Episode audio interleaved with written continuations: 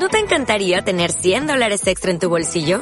Haz que un experto bilingüe de TurboTax declare tus impuestos para el 31 de marzo y obtén 100 dólares de vuelta al instante. Porque no importa cuáles hayan sido tus logros del año pasado, TurboTax hace que cuenten. Obtén 100 dólares de vuelta y tus impuestos con 100% de precisión. Solo con Intuit TurboTax.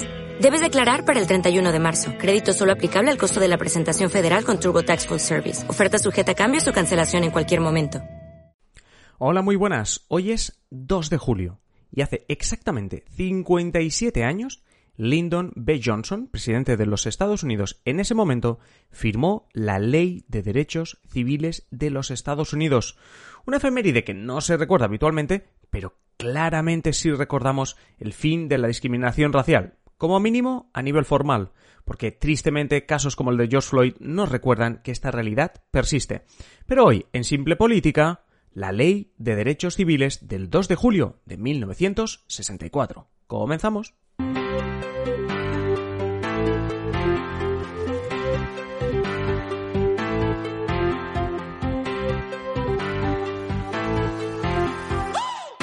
Os habla Adrián Caballero y esto es Simple Política, el podcast que trata de simplificar y traducir todos esos conceptos, estrategias y temas que están presentes cada día en los medios y que nos gustaría entender mejor. Simple Política es una realidad gracias a los mecenas que con sus contribuciones hacen posible que cada día estemos aquí con nuevos contenidos. Si tú también quieres hacerte mecenas y disfrutar de contenido exclusivo, análisis de la actualidad política, avance de los podcasts y mucho más, visita patreon.com barra simplepolítica o pincha el enlace que encontrarás en la descripción de este episodio. Y ahora sí que sí, comenzamos. Pues hoy justamente 2 de julio se celebra una de esas efemérides que normalmente no se recuerdan. Y es que el 2 de julio de 1964, es decir, hace 57 años, se promulgó la Ley de Derechos Civiles en los Estados Unidos que prohibía la discriminación racial. Aquí poca cosa muy, muy importante. Fue firmada por el entonces presidente Lyndon Johnson, pero obviamente también le tenemos que dar su crédito a John Fitzgerald Kennedy, que obviamente tras su asesinato pues aupó a Johnson, vicepresidente en ese momento de Kennedy, al despacho Oval. Francisco Javier Rodríguez, Fran, muy buenas. Hola, muy buenas. Eh, lo digo, John Fitzgerald Kennedy, JFK, que inició este camino para la, bueno, para el fin de la discriminación racial, obviamente no lo pudo terminar y su vicepresidente entonces, Johnson, acaba poniendo fin a siglos de discriminación contra los negros en los Estados Unidos como mínimo a nivel oficial, porque luego podemos hablar de la situación Sí. actual, pero como mínimo sí. a nivel oficial. Y cuéntanos un poquito más, porque hoy, hoy es una efeméride, hoy se cumplen 57 años. Correcto. Mira, y hace poco, de hecho, hablábamos de, de otra efeméride similar, ¿no? La del proceso de Ribonia contra Mandela y otros líderes del Congreso Nacional Africano, ¿no? Que fue pues, casi coetáneo a la firma de, de esta ley, ¿no? Eh, pero vol- volviendo a la ley, eh, se trata de un momento cumbre ¿no? en la historia de los Estados Unidos, eh, sobre todo en lo que atañe a la discriminación de los negros y el racismo en los Estados Unidos. Eh, si digamos, podemos decir que si la abolición de la esclavitud de Lincoln, que fue un hito allá por el 1862, un siglo más tarde Johnson promulgó una normativa que prohibía de facto, ¿vale? segregar a los Sí. ciudadanos negros en los Estados Unidos. Otra cosa es pues el día a día, ¿vale? Pero mm, oficialmente eh, se prohibía la discriminación, el racismo y la segregación. Claro, ¿vale? recordamos escenas de separación en los baños públicos, separación en los Correcto. autobuses, etcétera, etcétera. Sí, sí. Correcto. Pero bueno, antes, para entender todo esto, vamos a viajar unos poquitos años al pasado para entender mejor todo este proceso emancipador, ¿no? Aprovechando la efeméride de hoy y también el resurgir del movimiento a favor de los derechos de los negros en los Estados Unidos a raíz del asesinato de George Floyd en mayo del 2020 del movimiento Black Lives Matter. Claro, es que el movimiento Black Lives Matter, el asesinato de George Floyd, es lo que me ha hecho antes decirte, ¿no? Eso de que eh, con esta ley se ponía fin oficialmente o formalmente, pero que realmente la realidad es la que es. Pero háblame de otra realidad, porque entre que entre que se abole la esclavitud, es decir, entre que Lincoln ah, abole la esclavitud en 1862 y que llega esta ley promulgada por, por, por Johnson, pasa un siglo. Cómo era la vida, cómo era la situación, incluso a nivel formal, cómo era la situación de los negros entre el fin de la esclavitud y esta ley, que obviamente si fue necesaria es porque intuyo que la situación no era muy buena para los negros en Estados Unidos. Eh, correcto, tienes razón. Y mira, de hecho, una buena manera de saber eh, cómo vivían eh, los afroamericanos en Estados Unidos por aquel entonces es, es revisar el propio contenido de la ley, ¿no? Claro. Una de las principales ¿Qué cosas prohibía? Eh, claro, claro, porque si prohíbes algo es que está sucediendo, ¿no? Pues una de las principales medidas de esta ley era la prohibición de los registros de votantes arbitrarios, ¿no? Que muchos estados del sur, recordemos, tradicionalmente el sur de los Estados Unidos más racista y un siglo antes, pues bastante contrario a liberar a los esclavos negros, pues en estos estados se daba una serie de arbitrariedades con los registros de votantes que lo que provocaban era una serie de triquiñuelas para evitar el voto de los afroamericanos que eran mm, ciudadanos como cualquier otro estadounidense, pero con dificultades, como hemos dicho, para votar en muchos estados sureños. ¿vale? Otro de los puntos de la ley que nos indica hasta dónde llegaba la segregación de los negros eran las reglas que, eh, bueno, que ponía en marcha en, todo el país, porque esto era una ley federal, ¿no? O sea, los estados tienen sus leyes, pero esto era una ley que estaba por encima, ¿no? Exacto. Y esta ley, tiene que pues, cumplir en todos los estados. Correcto. Eh, luego veremos que cada estado tenía sus propias leyes de segregación y esto es todo, todo un corpus jurídico que basculaba alrededor del, del, racismo y la segregación. Pues otro de, las puntas, de los puntos de esta ley de derechos civiles era que, pues, evitar que propietarios de establecimientos con acceso público, pues como tiendas, bares, restaurantes, hoteles, teatros, pues no pudieran prohibir la entrada a personas en función de su raza o religión. Claro. O sea, que esto se estaba dando. Se estaba dando, exacto. si, lo prohíben es porque se estaba dando. Correcto. Hoteles que no dejaban eh, hospedarse a afroamericanos o, restaurantes donde los separaban o, directamente no, no, dejaban, ¿no? Por lo que respecta a la educación, eh, esta ley también puso en marcha medidas para evitar la segregación escolar y luchar contra las desigualdades según el origen, según el color de la piel, básicamente. Además, la, la, normativa promulgada por Johnson prohibía despedir a un empleado por el color de su piel y los que la incumplieran pues serían expuestos ¿no? a, unas eh, sanciones bastante elevadas, ¿no? Y a la obligación también pues de devolver al trabajador a su puesto de, trabajo del que había sido despedido, ¿no? Sí, lo que ocurre ahora, por ejemplo, en España cuando, cuando, cuando una inspección laboral o cuando un despido improcedente tú lo denuncias y parte de la sentencia es que le devuelvas el puesto de trabajo. Sí, sí. Claro, pues imagínate, por aquel entonces, pues eh, por ser negro, pues no le daban un, trabajo o, lo despedían. Eh, no sé, eh, imaginaos las situaciones que se, que se podían dar para que esta normativa. Sí, y además gratis, porque hasta esa ley, hasta esa ley era gratis echar a, echar a un negro por decirlo así. claro, y al final, eh, bueno, luego lo veremos, incluso en, el tema de, los, había asesinatos por parte de supremacistas blancos que quedaban impunes, ¿no? Pues imagínate si ya un asesinato queda impune, un despido, imagínate, ¿no? Sí, sí, sí, sí. Y por otro lado, esta normativa eh, dio lugar, hablando del tema laboral, a la Comisión para la Igualdad de Oportunidades en el Empleo, que es una comisión que sigue vigente actualmente en los Estados Unidos y que garantiza la igualdad de condiciones laborales a todos los estadounidenses, cualesquiera que sean sus orígenes, color de piel o raza.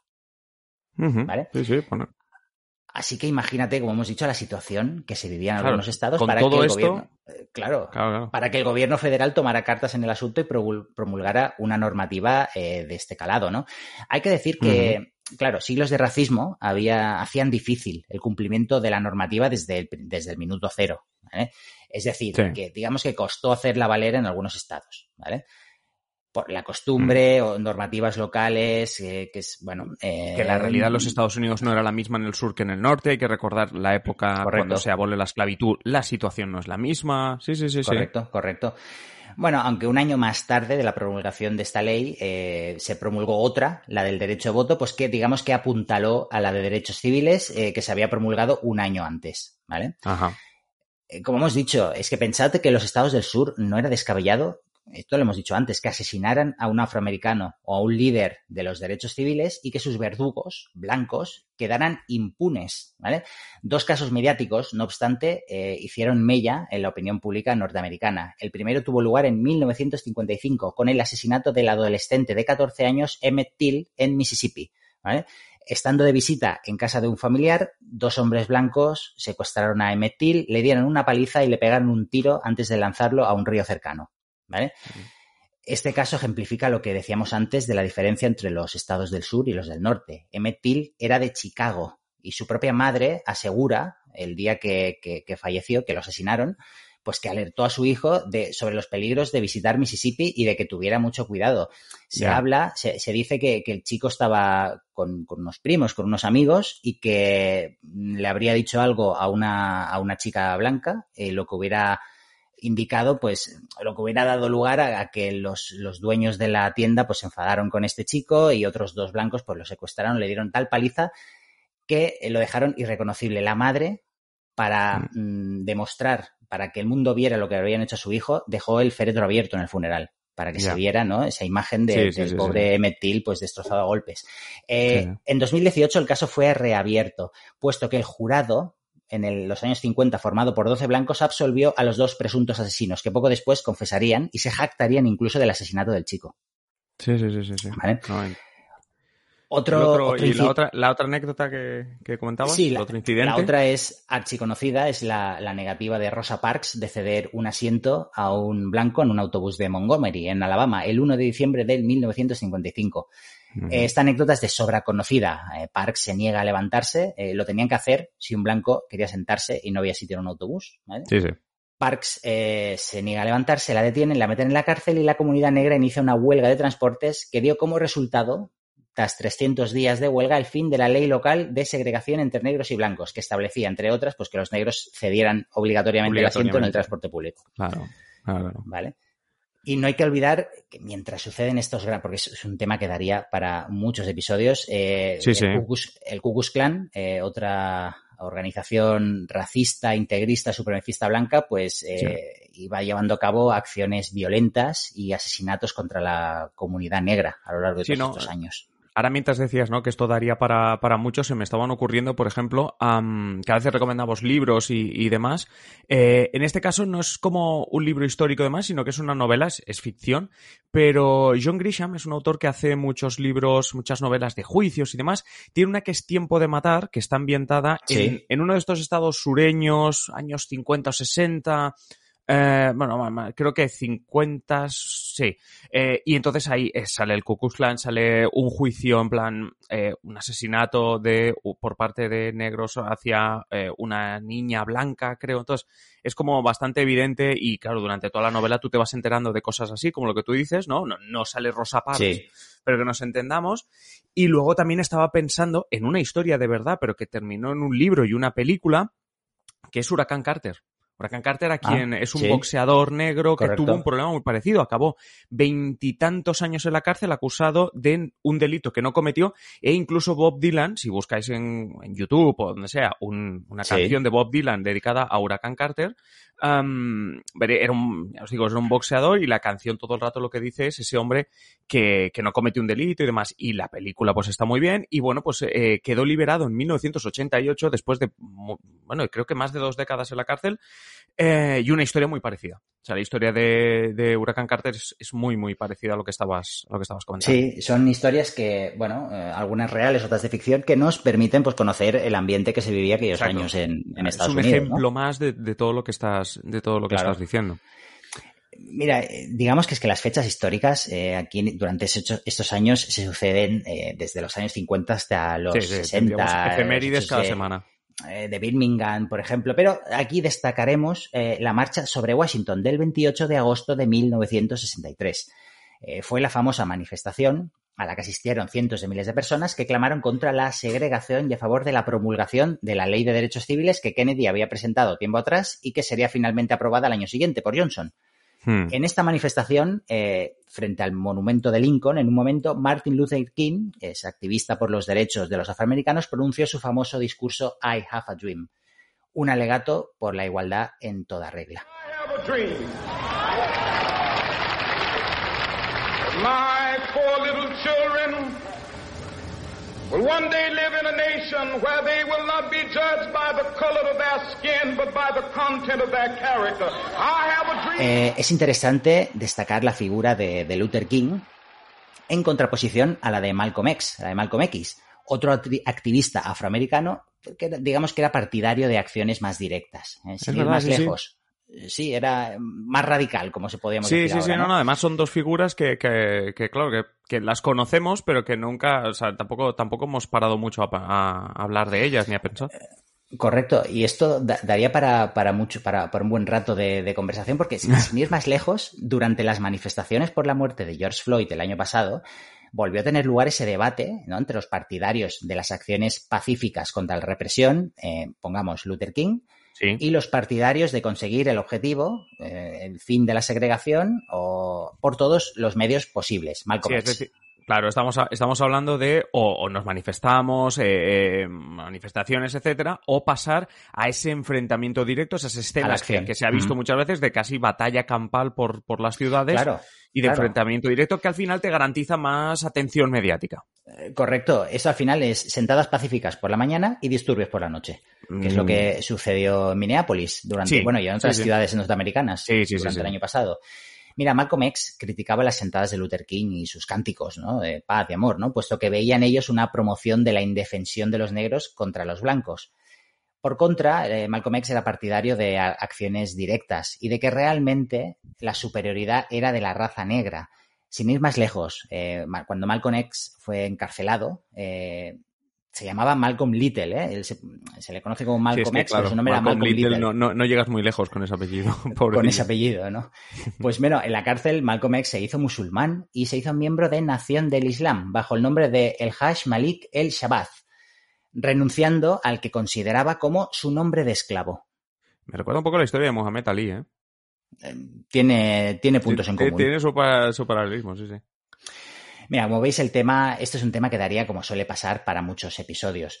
Ah, pero antes de acabar, eh, querríamos, tú ya has dado algunos, algunos libros que, se puede y películas que se pueden ver, pues para entender mejor el contexto en los Estados Unidos en relación a la segregación. Hay, un montón de cosas que se pueden recomendar, sí, sí. Correcto. Mira, yo recomendaré dos películas. Eh, la primera es Green Book, ¿vale? Eh, con Vigo Mortensen como protagonista y es una película relativamente nueva. O sea, la se estrenó quizá hace tres años, si no me equivoco, unos dos, tres años. Aquí veréis con claridad el calvario que vivían los negros cuando tenían que viajar del norte al sur de los Estados Unidos y buscar dónde hospedarse o dónde comer. sí, es que es lo que decimos, la situación del norte y del sur cambiaba completamente y esto en las novelas que hemos dicho o en esta película es que se ve. Correcto. Y otra película algo más antigua que podéis ver es Fantasmas del pasado con Alec Baldwin y James Woods, que explica la historia del asesinato de Medgar Evers en 1963 a manos de un supremacista blanco. ¿vale?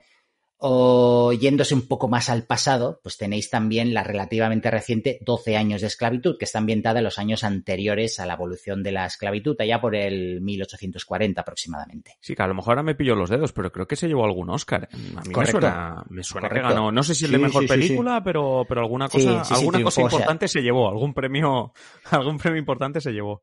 Triunfó, triunfó ese año, el año que se presenta a los Oscars, sí. Lo que, lo que quiere, a ver, es evidente que a lo mejor triunfó los Oscars porque precisamente hablamos de un contexto Black Lives Matter, pero porque ya existía desde 2015, si no me equivoco, que existe el movimiento, pero eh, realmente también eh, es garantía de que, de que la historia que explique, esta historia de la esclavitud, como tú dices, del siglo XIX, la explicará, la explicará bien. O sea, por eso digo que, que si la. Sí, sí, es, muy recomendable. Claro, claro, claro, por eso digo. Eh, es que además lo más curioso es, eh, para hacer un poco de resumen, ¿eh? es que 12 años de esclavitud, la esclavitud de antes de 1862, de cuando se abolió la esclavitud, pasa un siglo, o sea, necesitan que pase un siglo de discriminación para que creen la ley. Y hombre, no es que haya pasado un siglo, pues han pasado casi 60 años, pero realmente la situación no, bueno, a ver, claro que ha mejorado. Obviamente ya no hay que ceder el asiento en el autobús, pero, pero bueno, que si fuésemos ahora a preguntarle a las nuevas generaciones de eh, gente de raza negra ahora mismo en Estados Unidos, hombre, supongo que reconocerían que la situación es mejor que hace 60 años, pero intuyo que tendrían bastantes reclamaciones que hacernos.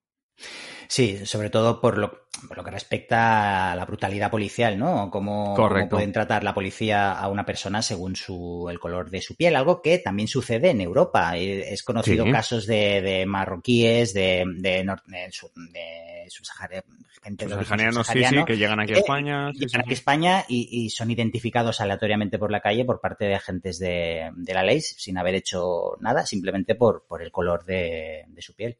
Sí, sí, no, no, un caso que se ha llevado, se ha denunciado y se ha llevado a los tribunales, además.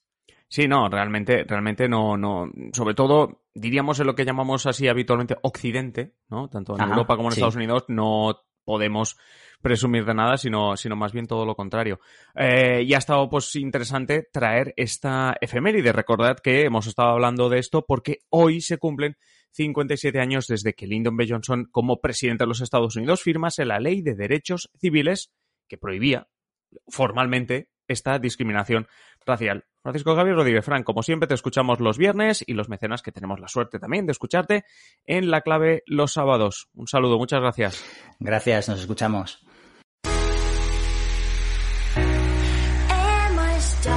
Hasta aquí el episodio de hoy. Si os gusta Simple Política, ya sabéis, en la descripción del episodio tenéis un enlace para haceros mecenas. A cambio, pues muchas ventajas como adelanto de episodios del podcast y de los vídeos de YouTube, contenidos exclusivos para vosotros los mecenas, prioridad para escoger temas, contacto directo con nosotros, sorteos y mucho más. Ya sabéis, el enlace en la descripción del episodio. Y nada más ahora sí, manteneros siempre informados y nos escuchamos en el siguiente episodio. Un saludo y que paséis feliz día.